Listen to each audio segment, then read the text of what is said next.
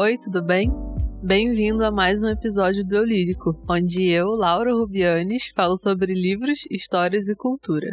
Quem não tem uma decepção na vida, né, gente? Eu, por exemplo, conto pelo menos uma diferente a cada dia. Tem coisa que eu já acostumei e nem dou tanta importância, mas quando um livro me decepciona, eu fico muito frustrada. Imagina você dedicar horas a uma coisa e acaba sendo ruim. Eu odeio ler livros ruins, especialmente porque eu não gosto de abandonar leituras.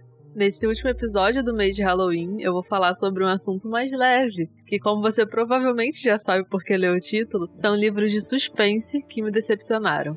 Mas, Lauro, o que tem a ver esse tema com Halloween?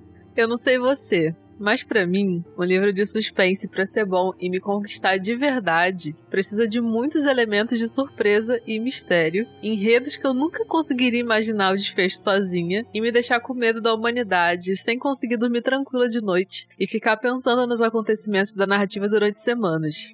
Isso para mim é basicamente um filme de terror, só que com elementos 100% da vida real. Porque o que a gente tem que ter medo de verdade não é espírito, não é da Samara, não é de Fred Krueger, não é de zumbi, é de gente de verdade. Eu nunca vi um fantasma, mas eu já fui assaltada e eu posso garantir que não foi por um poltergeist.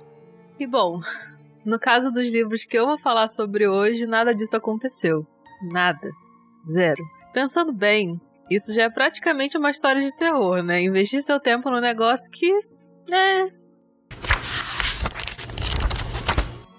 O primeiro livro da lista é o Orfanato da Senhorita Peregrine para Crianças Peculiares. Eu lembro que mais ou menos uns dois anos atrás, eu acho, esse livro sempre era destaque nas livrarias. Sempre. Toda livraria que eu entrava tinha lá esse livro entre os mais vendidos e ele me chamava muita atenção por causa da capa. Eu vou ler só a sinopse para você tirar sua conclusão sobre o tipo de história que você acha que esse livro vai contar. A história começa com uma tragédia familiar que lança Jacob, um rapaz de 16 anos, em uma jornada até uma ilha remota na costa do país de Gales, onde descobre as ruínas do orfanato da senhorita Peregrine para crianças peculiares. Enquanto Jacob explora os quartos e corredores abandonados, fica claro que as crianças do orfanato são muito mais do que simplesmente peculiares. Elas podem ter sido perigosas e confinadas na ilha deserta por um bom motivo. E de algum modo, por mais impossível que possa parecer, ainda podem estar vivas. Antes de continuar com minha opinião, eu vou descrever um pouco de como o livro é fisicamente. Vamos lá. A capa me chamou muita atenção, porque o que, que tem na capa? A capa é toda preto e branco e tem a foto de uma menininha com uma roupa meio anos 20, assim, anos 30, não sei exatamente. Meio a la Great Gatsby, sabe? Aquelas, aqueles vestidinhos daquela época. E a menina tá parada no meio de uma floresta, olhando para a câmera, e ela tá flutuando. Beleza. Você já imagina o quê? É um livro de terror, né? Uma coisa meio bizarra e tal. E no interior do livro, a gente tem muitas fotos antigas Tipo, fotos como se tivessem sido escaneadas, sabe? Fotos antigas de outras crianças. Só que não são crianças normais. Umas acho que até parecem ser normais, que nem essa menina, tirando o fato de que ela, né, tá, tá voando, tipo, levitando, né, sobre o chão. E são, é meio bizarro, assim. É uma coisa meio show de horrores, sabe?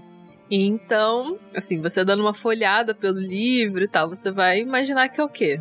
É um livro bem bizarro, meio com uma história sobrenatural e tal, assim, crianças peculiares, né? Orfanato. Orfanato é um lugar que, assim, tem um apelo meio sobrenatural. Tem até um filme de terror que se chama Orfanato. Então, assim, né? Pelo menos essa era a minha expectativa com o livro. Então, se você for sensato que nem eu, o que, que você vai achar? Que é um livro de terror, né? Alguma coisa nesse estilo. Pois é, esse livro é uma fantasia. Sobre a história em si, assim, tipo, desenvolvimento, essas coisas, eu nem vou saber falar sobre mais, porque tem muito tempo que eu li, deve ter uns três anos, e isso para mim é o suficiente para esquecer o enredo de um livro, porque às vezes eu fecho o livro e eu já não lembro mais nada do que eu acabei de ler. Mas o que eu posso dizer é que eu lembro de ter ficado muito frustrada com esse livro. Tipo, muito, muito decepcionada, de verdade. Porque eu fui achando que ia ser uma, uma coisa, né? Como eu disse já 300 vezes agora, uma coisa meio esquisita, meio terror. Sabe, terror com criança, assim? Achei que fosse ser isso. Mas não era. E, assim, é um livro ok se você gosta de fantasia. Basicamente isso. Engraçado é que, assim, quando eu, eu lembro que quando eu tava lendo o livro, é, no começo, o menino, o Jacob, né? Ele chegava lá no orfanato, ele começava a explorar e tal. E eu ficava muito esperando a parte que ia, sei lá, aparecer um fantasma, alguma coisa assim, mas nunca chegava essa parte, nunca chegou. Até hoje tô esperando, inclusive. E, nossa, fiquei muito triste quando eu percebi na armadilha que eu tinha caído. E eu queria tirar alguns pontos desse livro também, porque o nome dele é muito grande. Tipo, O Orfanato da Senhorita Peregrine para Crianças Peculiares. É quase ler o livro inteiro já, se você já leu o título, né? O segundo livro da lista até me dói um pouco de falar, sabe? Que é Um Corpo na Biblioteca, da Agatha Christie. Eu já até falei sobre essa decepção no episódio guia de por onde começar a ler Agatha Christie. E eu fico até um pouco triste por não ter gostado desse livro, porque a Agatha é uma das minhas autoras preferidas. Eu amo muitos livros dela. Resumindo bastante, a história desse livro é: uma moça desconhecida aparece morta na biblioteca da mansão da família Bantry, e muito intrigada com esse acontecimento, a matriarca da família chama a detetive Miss Marple para dar uma olhada no caso. Enquanto isso, outro corpo é encontrado numa pedreira, e aí a Miss Marple vai atrás de solucionar os dois casos e achar uma conexão entre eles. Eu acho muito legal o pensamento que a Agatha Christie teve ao pensar nessa história, porque o intuito dela com esse livro era fugir daquele cenário clássico dos assassinatos daquela época. E naquela época ainda tinha aquele clichê, né, de tipo uma pessoa morta na biblioteca, como eu disse no outro episódio sobre Agatha Christie, uma coisa meio detetive, né? Aquele jogo, tipo, o Coronel Mostarda com é, o castiçal na biblioteca. Ela queria meio que satirizar, digamos assim, esse cenário clássico dos romances policiais da época. E ela queria fazer no mesmo cenário, só que com um enredo diferente, uma coisa mais, tipo, bem pensada, bem daquele jeito que a Agatha Christie faz mesmo, né? De que no final da história você se sente super enganado por ela. Só que, para mim, para mim, esse intuito não foi muito bem alcançado. Fora que, assim, é, eu achei a narrativa muito arrastada, muito, muito, muito arrastada. Coisa que eu não senti com nenhum outro livro dela, que eu acho meio estranho. E eu achei o final muito previsível. Eu acho que assim, ela quis fugir da do previsível mesmo, do óbvio, né? Mas para mim, eu achei muito previsível. Eu não sei se é porque sei lá, eu já tinha lido outras histórias dela que são muito melhores, ou não sei, tô muito. tô acostumada com o estilo dela de é, desenvolvimento dos, dos casos e tudo mais. Então eu achei muito previsível. A própria Miss Marple falando, né? Mas assim, sem querer ser.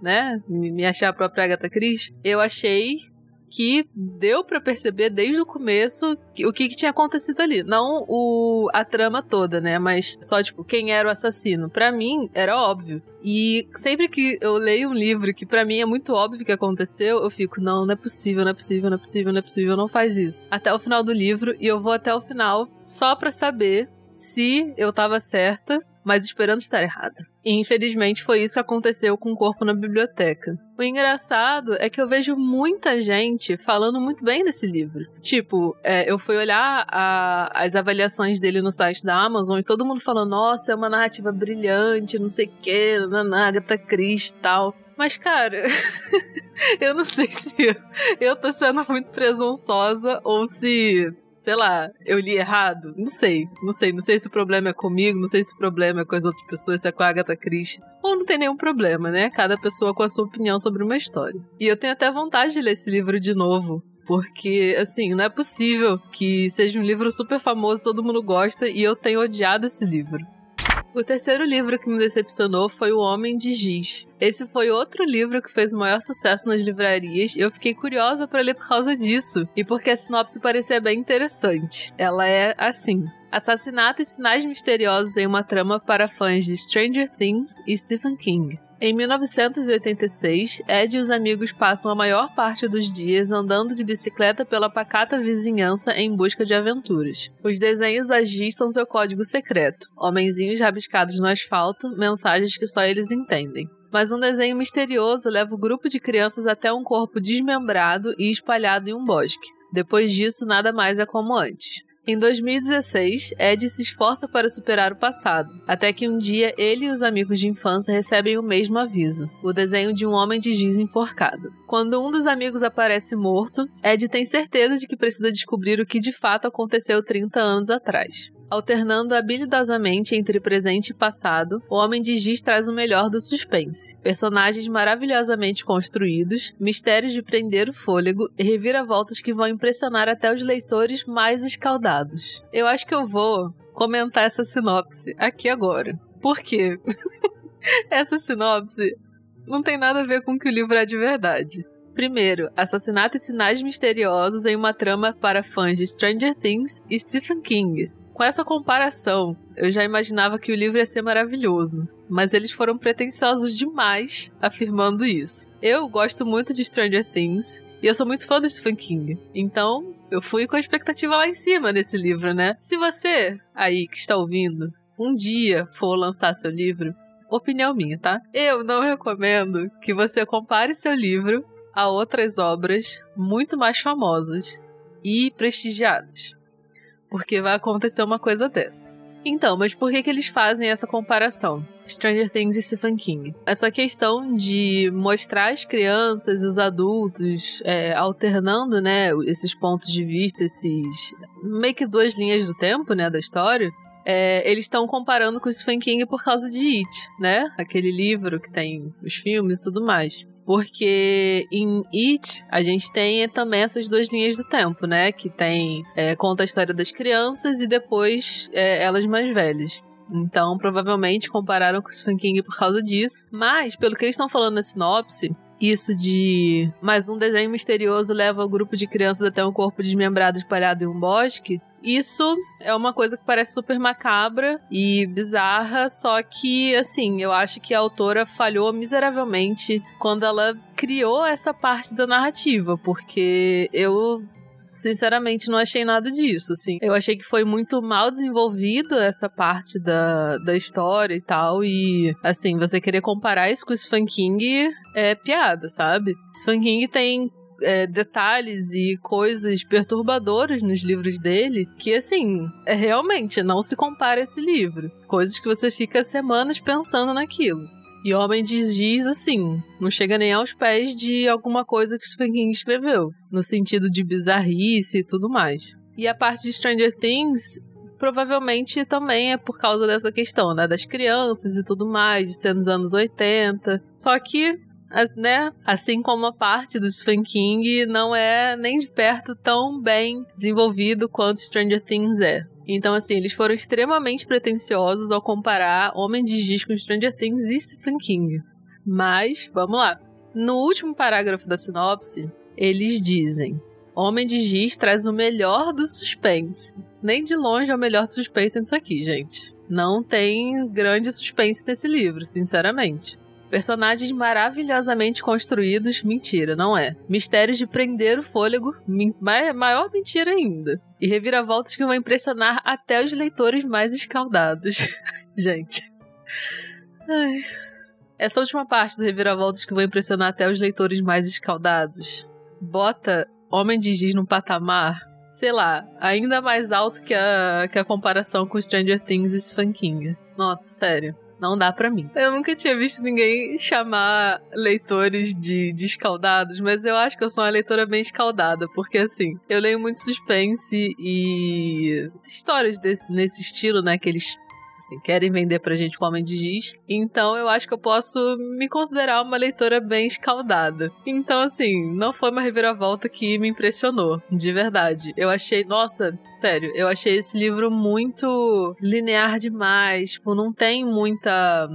essas reviravoltas que eles falam, esses mistérios de prender fôlego, não foi nada que, nossa, eu preciso continuar lendo esse livro, eu não consigo parar de ler esse livro. Muito, muito, muito longe disso, sério, de verdade. Talvez talvez se você for uma pessoa que não esteja acostumada a ler suspense, né, mistério e livros desses gêneros, você pode ficar impressionado com esse livro. Mas para mim não funcionou não. Eu achei ele muito sem nuances, muito pouco instigante. Os mistérios não são de prender o fôlego e não deixam a gente super curioso. Foi um grande fail para mim esse livro. Não me deixou nem um pouco curiosa em saber o final, como ia terminar, quais iam ser os desenvolvimentos, os desfechos. Os personagens são super chatos, super sem graça, sem personalidade. E, nossa, essa sinopse faz o livro parecer que tem uma atmosfera tão é, sombria e misteriosa. E até por causa desse mistério, né, dos homens de giz, que parece ser, sei lá, uma coisa meio sobrenatural, né? Tipo, pô, do nada, é, eles recebem um homem de giz desenhado na casa deles. O que, que aconteceu aqui? Quem fez isso? Não sei o que, meio bem mistério, né? Mas. Hum, não. Essa foi realmente uma decepção enorme para mim, de verdade. Mas, pelo menos a edição é bonita. É de capa dura, tem umas ilustrações legais. Eu acho que eles fizeram isso para compensar o quão ruim a história é. Ah, e um aviso sobre esse livro. Tem uma cena de abuso sexual contra criança. Então, se você for sensível em relação a isso, eu recomendo que você não leia esse livro. O último livro dessa lista é O Segredo do Meu Marido, esse livro é da Liane Moriarty, não sei se eu pronunciei certo o nome dela, que é autora de Big Little Lies, ou Pequenas Grandes Mentiras, que virou uma série da HBO em 2017. Todo mundo fala super bem de Big Little Lies, tanto da série quanto do livro. Então eu fiquei muito curiosa para ler Big Little Lies e outros livros da autora, porque as sinopses dela são muito interessantes. Eu acho que na época peguei O Segredo do Meu Marido para ler porque tava muito barato no Kindle, alguma coisa assim. Aí eu aproveitei. A história desse livro é a seguinte: uma mulher chamada Cecília tem a vida perfeita tem filhos legais, estão na escola, indo bem, tem um marido, é muito legal. E eles têm uma vida financeira boa, moram numa casa muito legal, numa cidade muito legal, um bairro ótimo. Só que um dia ela estava mexendo em algumas caixas com coisas antigas guardadas e ela acha uma carta do marido para ela que só poderia ser aberta depois que ele morresse. E aí, depois de dias pensando se abria ou se não abria a carta. Ela abre, lógico. E ela descobre o tal do segredo. e assim, como ela demora um pouco para decidir se vai abrir ou se não vai abrir a carta e tal, eu também ficaria assim, né? Acho que quem não ficaria. E enquanto ela não sabe o que fazer e não descobre o segredo, fica um clima de curiosidade na história e você quer ler e ler e ler até você descobrir o que era o segredo. Só que o segredo é revelado no meio do livro. E depois disso a história perde completamente a graça e fica muito chato. A partir daí a história vira, assim, mais uma narrativa sobre a relação do segredo dele com outros personagens que surgem, né, na história, do que a questão do segredo em si. Eu achei isso muito chato. E o segredo é um negócio tipo, hum, tá, já imaginava isso. Se você gosta de romance e drama, você provavelmente vai gostar desse livro. O engraçado é que boa parte dos livros que eu citei aqui são best-sellers. Isso me deixa pensando em várias coisas, tipo, será que meu gosto é muito específico? Ou será que os livros têm uma fórmula mágica para muita gente gostar e vender bastante? Ou será que meu paladar literário não gosta de best-sellers? Ou será que as minhas expectativas foram altas demais? será que eu sou uma leitora bem escaldada? Escaldada até demais? Coincidentemente, um dos próximos episódios aqui do podcast vai ser sobre um tema que segue esse assunto e que vai ter um convidado especial inédito por aqui. Eu acho que vai ficar muito legal esse episódio. Eu acho que vai render uma discussão muito interessante sobre esse tema e sobre um livro específico que a gente vai conversar sobre. Então, fica de olho para você ouvir quando sair. Esses livros me decepcionaram bastante, mas você ficou com vontade de ler eles pelas sinopses? Porque, como eu disse, cada pessoa tem uma experiência diferente, um gosto diferente, então a gente pode ter visões muito diferentes sobre o mesmo livro. E aí você pode acabar gostando deles por não ter expectativas iguais às minhas. Me conta se você ficou com vontade de ler algum desses e também me fala qual livro mais te decepcionou. A gente troca boas experiências aqui, mas também é bom trocar experiências ruins para deixar as pessoas avisadas. me manda uma mensagem lá no Twitter ou no Instagram. Os dois são arroba Laura Rubianes. Eu vou gostar de saber qual foi sua maior decepção literária. De qualquer jeito, eu vou deixar o link de compra de todos os livros citados na descrição desse episódio e no post sobre esse episódio lá no meu blog, que é laurarubianes.com.br. Esses links que eu sempre deixo são meus links afiliados na Amazon, em que se você comprar qualquer coisa a partir deles, eu ganho uma pequena comissão que me ajuda a continuar fazendo podcast, já que eu faço de maneira independente. Então, se você gosta de me ouvir aqui e quer me ajudar de algum jeito, esse é um deles. E você, claro, também ajuda a se indicar para os seus amigos, compartilhar nas redes sociais e tudo mais. Terminamos aqui o mês de Halloween no Eu Lírico. Espero que você tenha gostado dos episódios especiais. Eu vou ficando por aqui e a gente se vê na próxima segunda. Tchau!